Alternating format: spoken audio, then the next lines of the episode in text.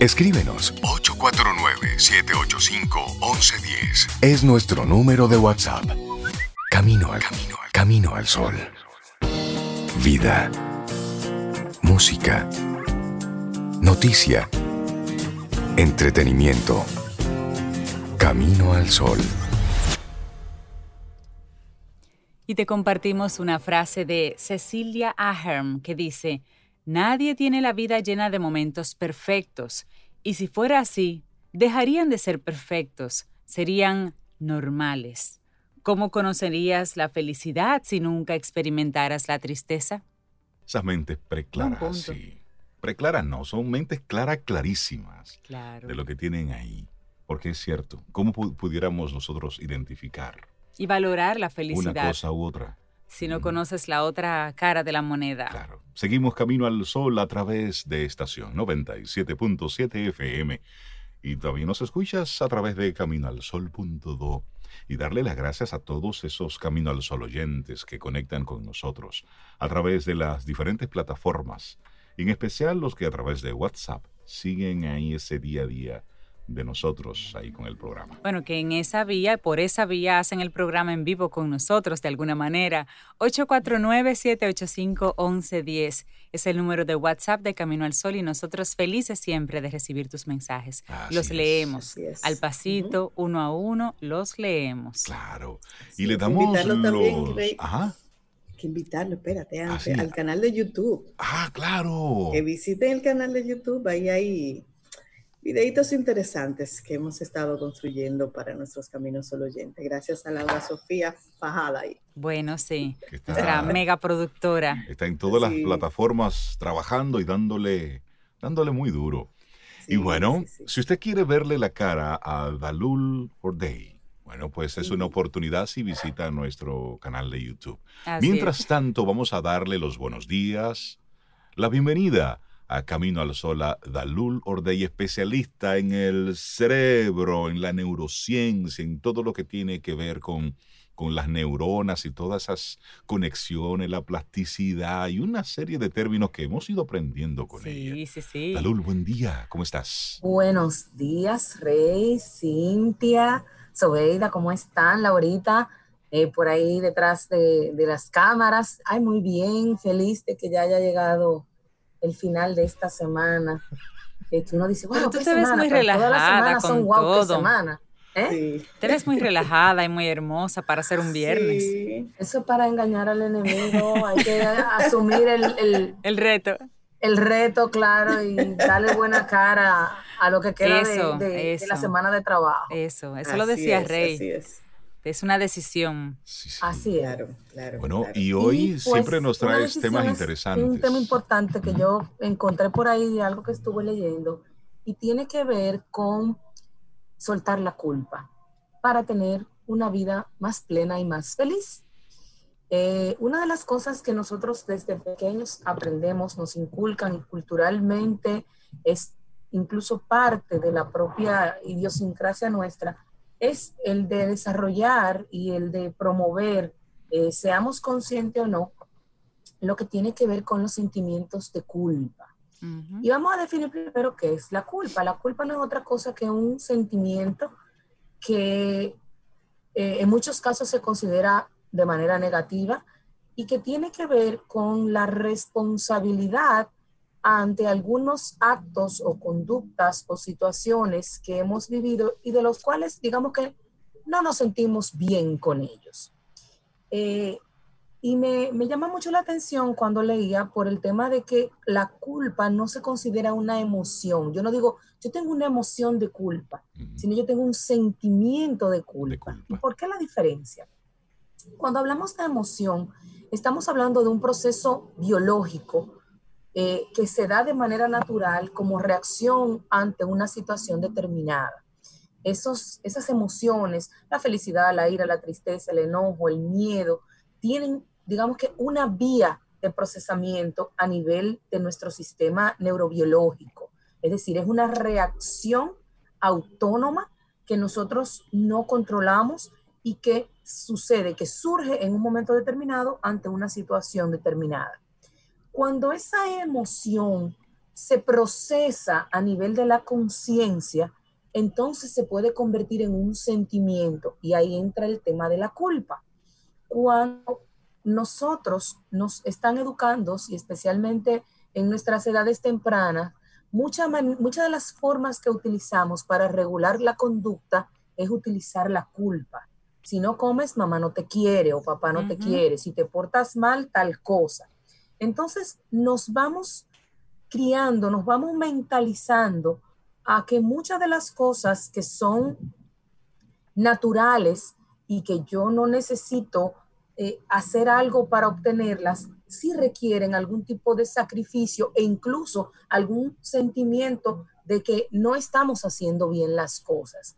Y de ahí que él, por ejemplo, si tú no comes tal cosa, y entonces vemos que en el adulto eso cómo se refleja en que cuando me siento mal, puedo drenar y puedo compensar esa emoción comiendo de más. Entonces, se va dando una serie de estructuras que nos van alimentando ah, culturalmente, socialmente, la, la, el, el desarrollar esta emoción que una vez que pasa en el momento inicial, viene un procesamiento de eh, interpretativo en ese sentimiento de culpa bien, metí la pata, lo hice mal, ok, pasó. Pero el tema está en que nosotros difícilmente lo dejamos pasar y no lo soltamos. Y entonces empezamos a rumiar, como se le llama eh, eh, eh, coloquialmente, la, la misma situación. Y entonces le damos vuelta y lo pensamos y nos volvemos a sentir mal por lo mismo y no soltamos eso. Y entonces se convierte en una creencia emocional que nosotros mismos construimos y que muchas veces entorpece nuestro bienestar, nuestra felicidad personal. Dalul, ¿qué, tiene, ¿qué tiene de, de cultural la culpa? Yo pienso que nosotros lo hemos utilizado en el método de crianza como una manera de regular la conducta. Y entonces lo aprendemos de manera natural y como normalizada la culpa y, e incluso eh, eh, en, muchos, en muchos eh, ámbitos, por ejemplo, con los temas de corte religioso, y con eso no quiero criticar, pero por ejemplo, el tema de, de lo mal hecho te trae una consecuencia negativa, que no está mal, porque ayuda a la formación de la conciencia moral. Lo que está mal es que yo no pueda actuar de una manera u de otra sin tener que sentir el sentimiento de culpa. Y ahí es que entra entonces eh, lo, eh, esa traba que muchas veces desarrollamos de manera inconsciente y que no nos deja avanzar en muchas cosas. Y yo siempre bromeo mucho con eso, pero el tema del tener que ganarse las cosas con el sudor de su frente y a base de sacrificio, eso es culpa. O sea, ¿por qué yo no me puedo sentir bien y estar bien sin tener que sufrir y sin tener que pasarla mal y sin tener que hacer un sacrificio que me, que me cueste dolor, rabia y, sangre y fuego? ¿Por qué no puede ser simple? Y eso está conectado directamente entonces a no sentirme merecedor de. Claro. entonces para yo merecer y para yo sentirme que yo realmente puedo estar bien y ser feliz y sentirme contenta y no sentirme mal por hacer H o R, entonces ahí hay que hacer todo un trabajo eh, a nivel personal y de conciencia con respecto a eso, porque además la culpa está asociada a la función de dos estructuras neurocognitivas importantes. Una que la hemos mencionado en otras ocasiones es la amígdala. La amígdala es la responsable de procesar esas informaciones de alto impacto en nuestro sistema. Entonces, la culpa tiene un alto impacto porque, porque viene acompañada de otro sentimiento que puede surgir con, con, asociado a ella, que es la vergüenza. Entonces, no solamente me siento eh, eh, mal, sino que entiendo y extrapolo ese sentimiento de, no sentir, de, no estar bien con respecto a los demás. Y ahí viene la vergüenza y ahí viene la, el procesamiento de negativo de, ese, de, esa, de esa experiencia, de esa situación, de esa información que me hace entonces modificar mi conducta. Y entonces ahí viene los procesos de retraimiento, de tristeza, de depresión y de muchos aspectos que están vinculados con esos dos elementos. ¿Qué pasa, por ejemplo, con el bullying? El bullying tiene un, sentimiento de vergüenza que se convierte en culpa, porque tú te llegas a creer que eso que te están diciendo y por lo que tú te estás sintiendo avergonzado, que no es otra cosa de cómo yo me siento con respecto a los demás, me, me, lo creo. Claro. Y cuando me lo creo, actúo y vivo en consecuencia de eso. Claro, ya te creíste la película. Claro, y, te, lo creíste. Y el sentimiento de, represión, porque contrario a ti, yo sí tengo como mis críticas personales con las religiones. Ese, ese sentimiento de represión también se genera a través de la culpa y, las consecuencias.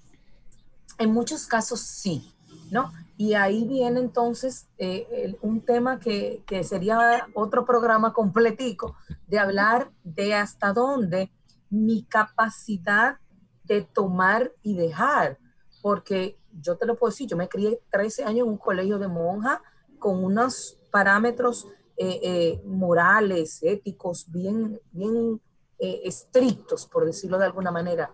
Sin embargo, eh, la, hay, un, hay, un, elemento de, de conciencia personal que te hace establecer ese equilibrio de poder tomar y dejar y de poder actuar en un momento determinado de una manera que aunque otro lo considere o se considere que quizás no es el más correcto, si a ti como persona no te hace sentir mal, no te avergüenza, no te produce una reacción adversa en tu estabilidad emocional y no daña al otro, entonces no tiene por qué ser malo.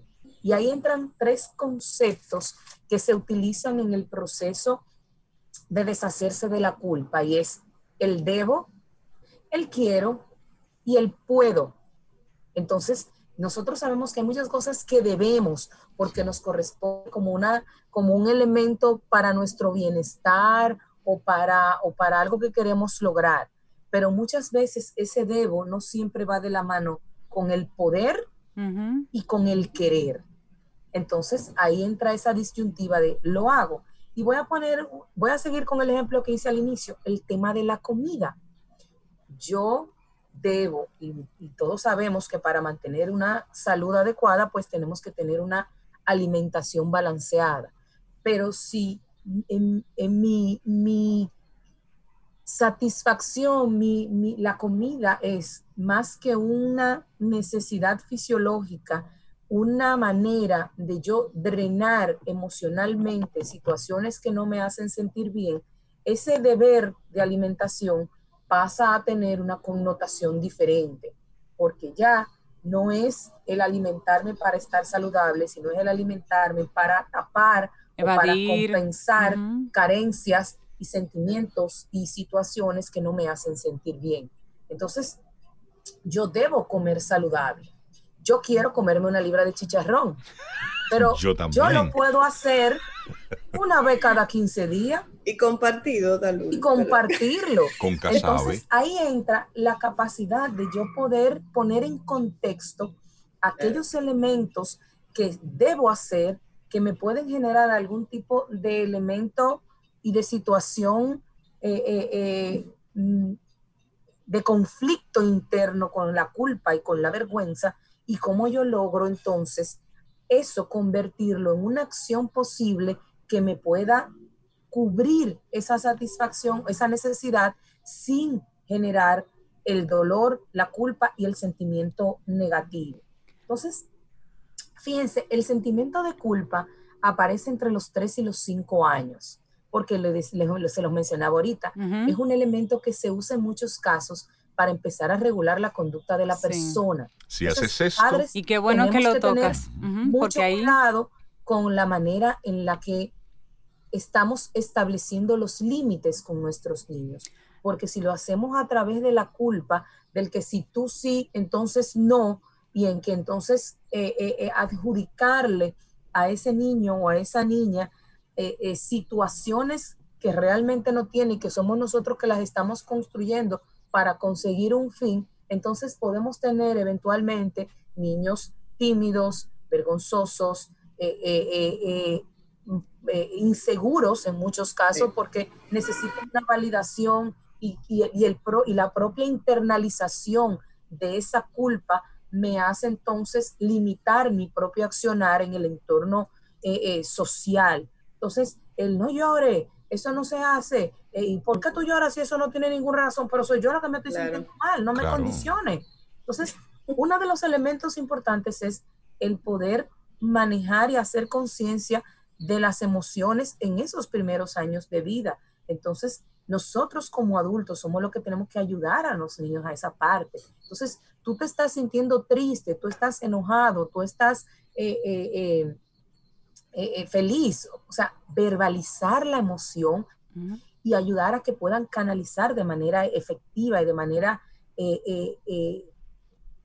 coherente esa, esa reacción con esa emoción que estoy sintiendo. Entonces, un elemento importante es que para yo poder cambiar esos patrones, yo tengo primero que reconocerlos, ¿no? Yo tengo que saber qué, eh, qué, sucede conmigo. Y en, en, los casos extremos, la culpa es lo que muchas veces funciona para los temas de la manipulación, de los temas de abuso eh, en, en, muchísimos eh, entornos porque, porque, ese, porque la culpa tiene un peso importante. Y ahí y, es bueno hacer ese, ese paréntesis, porque es algo que se repite constantemente. La persona que está siendo violentada, por lo general, termina justificando el por qué la, la golpiza, el por qué el maltrato, porque fue esa persona quien lo provocó. Es decir, se siente como la causante o el causante de. Es como si se quedara instalada la culpa en la persona y dependiendo en qué etapa de su vida, como decía Dalul en su temprana edad, en qué momento de su vida se usaba la culpa como un recurso, porque realmente Dalul se tiene la creencia y los padres hablan de que es cuando tú logras que tu hijo haga el cambio desde adentro, que el cambio se puede dar. Y es un recurso mal utilizado, pero es el, uno de los recursos que permite que la persona al sentirse culpable haga el cambio desde adentro. Pero esa culpa se queda instalada en una relación a futuro, por ejemplo, la relación con la comida. Tú no te comes eso y tantos niños en tantos países que quisieran un plato. Tú conservas un sentimiento de culpa con la comida toda la vida. Si te invitan y te brindan algo, tú automáticamente te vas a ese discurso de wow, déjame comérmelo porque la verdad es lo mismo con cualquier gasto. Eh, mami, yo quiero una paleta. Ah, pero tú crees que tengo el dinero en una mata de, de, plátano en el patio. Tienes una relación de culpa con el dinero y cuando te quieres comprar unos zapatos, una cartera, un regalo para ti, te cuesta porque tú te vas a ese discurso de culpa sobre el dinero. Es mucho más fácil eh, brindarle al otro, ofrecer al otro llevar al otro en vez de...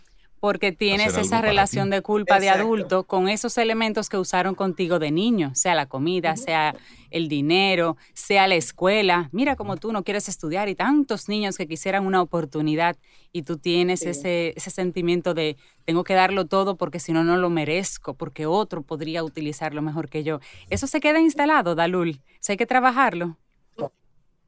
Eso hay que trabajarlo. Entonces hay cuatro pasos para trabajar ese, esa culpa, ¿no? Ese sentimiento que muchas veces nos, nos limita, nos incapacita para muchas cosas. El primero, aceptar.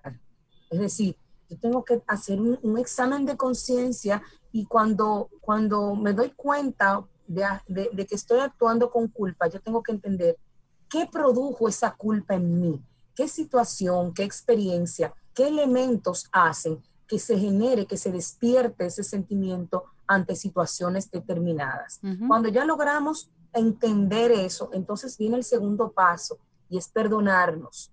Porque como les decía al inicio, es una construcción que se va internalizando y se va aprendiendo y que somos nosotros mismos que la construimos sin darnos cuenta. Cuando yo eh, voy encima de unas cosas, de una metida de pata que di una y otra vez y vuelvo a martirizarme por el caso y cuando se me presenta la oportunidad, entonces no me atrevo porque ya una vez lo salió mal, sí, pero, pero perdónate, eh, se ve digno contigo y, e inténtalo de nuevo.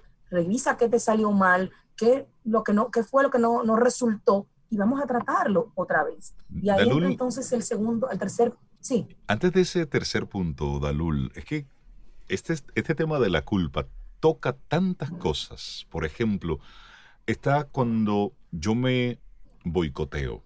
Estoy a punto de alcanzar algo y sé que ya solamente es cuestión de un poquitito más. Y cuando estoy ahí, suelto, abandono.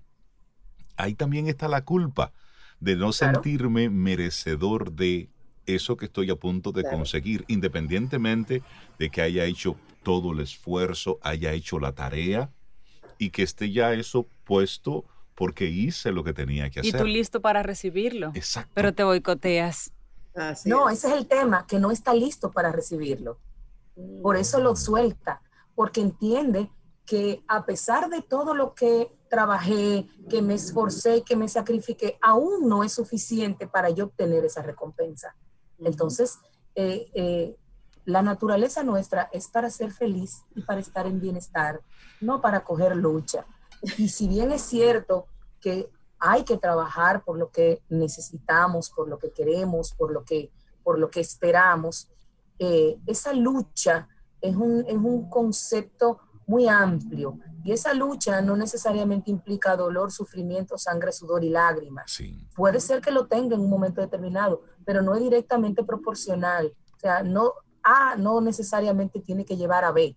Yo puedo llegar a B sin necesidad de coger la lucha, pero haciendo lo que tengo que hacer y dando los pasos necesarios. Con ese ejemplo de Rey me llega otro ejemplo la fiesta de Navidad en familia, todo el mundo se sienta y comienzan a hablar y todo el mundo habla de sus problemas. Y tú te sientes bien, tú has logrado cosas en el año y tú te sientes que estás echando para adelante, pero tú comienzas a fabricar problemas porque si no, tú tienes culpa de, escuchar ese, ese, exacto, ese discurso derrotista y de todo lo que está pasando. Y tú decir, no, pero yo estoy bien. Yo me siento culpable de, decir que estoy bien cuando toda mi familia está mal. Lo que hay que hacer ahí, Cintia, señores, no, no, no, paremos esto y cambiemos el tema. Pero, pero eso sucede también y se da en esos ambientes. Yo te voy a poner un ejemplo. Hay gente que este año dice, este año. Ah. Y para mí ha sido un súper buen año en lo que va de año. he logrado muchísimas cosas y me han pasado muchísimas cosas buenas que tenemos que enfrentar lo que está sucediendo y que hay cosas que no han sido positivas. Siempre va a pasar. Que ahora se ha ido al extremo. Bueno, que ahí, y ahí viene lo, otro. ¿Cómo racionalizo eso? ¿Me victimizo o lo utilizo como una herramienta para salir adelante? Entonces, ahí entra esa, esa capacidad de poder reparar el daño, que es el tercer paso, para poder valorizar, resignificar esa culpa y utilizarla como un elemento de empuje para poder sanarnos y para poder ser realmente eh, eh, eh, benignos con nosotros y entender que sí merecemos muchas cosas buenas, que, que sí es verdad que hay cosas que metida de pata que vamos a dar, que hemos dado y que vamos a seguir dando porque por eso somos humanos, que hay cosas que vamos a hacer que a otro no le va a gustar y que lo va a hacer sentir mal, pero eso no es culpa suya porque el otro tiene derecho a, si usted le da un regalo a una gente, él lo toma o lo deja. Entonces, si usted hizo algo que hizo algo otro sentirse mal, entonces usted le dice, bueno, ¿de quién, quién fue que se sintió mal? Porque si no fue nada que te agravie, que realmente genere un daño, entonces no es mi problema que tú te hayas sentido mal, qué pena que te sentiste mal. Bregue eso, bregue eso. Por supuesto. Sí, sí. Exactamente. Y ojo, eso no significa que yo actúe sin tomar en cuenta lo que le sucede al otro, pero yo no puedo sentirme culpable por lo que el otro siente. Porque tú no lo puedes controlar. porque yo no lo puedo controlar, eso lo controlas tú. Entonces, eso también pasa en muchas relaciones mm, de, eh, eh, eh, de amistad, de pareja, familiares, como mencionaba Sobeida. O sea, el, el, tú tener cierto tipo de actitudes no gustan y molestan al otro, pero, pero ahí entra el tema de que nosotros somos los que tenemos que asumir la responsabilidad de decir, si eso no le está haciendo mal a nadie y si yo me estoy sintiendo bien, seguimos para Por supuesto. Y además, poder con llevar la culpa, eso a un nivel de, bienestar personal. Y finalmente, Dalul, con la culpa no se hace nada. Si usted sabe que eso no es correcto, no lo haga.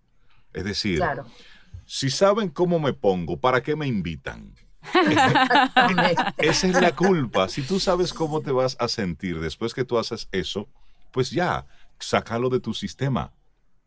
Y eso tiene mucho que ver con la responsabilidad de vivir.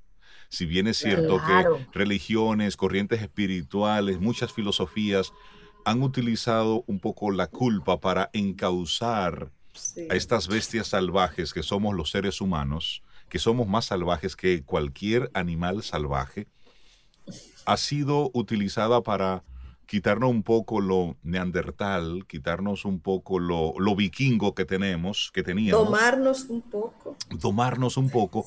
No es menos cierto que ya una vez llega esa etapa de conciencia, pues automáticamente el trabajo que tenía la culpa como ente regulador de la conducta ya no tiene sentido, porque se supone que somos entes que pensamos nuestros actos y entendemos el concepto de causa-consecuencia. Bien y mal. Claro. Ahí digo, se supone. Exacto. Claro. Y ahí viene el tema de lo que mencionábamos ahorita, del desarrollo de la propia conciencia, de, de lo que está bien, de lo que está mal, del ámbito moral y de cómo entonces la culpa hace que la, la regulación siempre venga de afuera y no desde dentro. Entonces, yo quisiera terminar con una frase que encontré que me encantó, que dice que la culpa es un estado de pelea entre la persona que somos y la idea de cómo deberíamos ser y actuar. Y a veces esas ideas son las que vienen de fuera y no las que yo tengo en mi interior de que, que, que valora y que, y que tiene la real conciencia de hasta dónde yo puedo llegar a ser feliz y a lograr mi plenitud como persona. Buenísimo, Dalul. Buenísimo. Excelente, Dalul. Me encantó el tema de hoy. Esas son de las cosas que tenemos que enfrentar, la culpa. Y yo quisiera, junto con esta frase de Dalul, despedirla con una frase que, que dijo en algún momento Paudones, quien lamentablemente eh, lo perdiéramos en esta semana, el vocalista principal de, de Jarabe de Palo. Él dijo, si a ustedes les gusta vivir, no pierdan tiempo y no tengan miedo que esto vale mucho la pena. Así es. Y son eh, de esas, de esas frases que nos, que nos quedan de este cantante que visitó muchísimas veces República Dominicana y ofreció varios conciertos. Así que, Me encanta. Dalul, muchísimas gracias por ese maravilloso tema. Yo creo que hay trabajo para el fin de, semana, internamente para, para los oyentes. Gracias, un abrazo.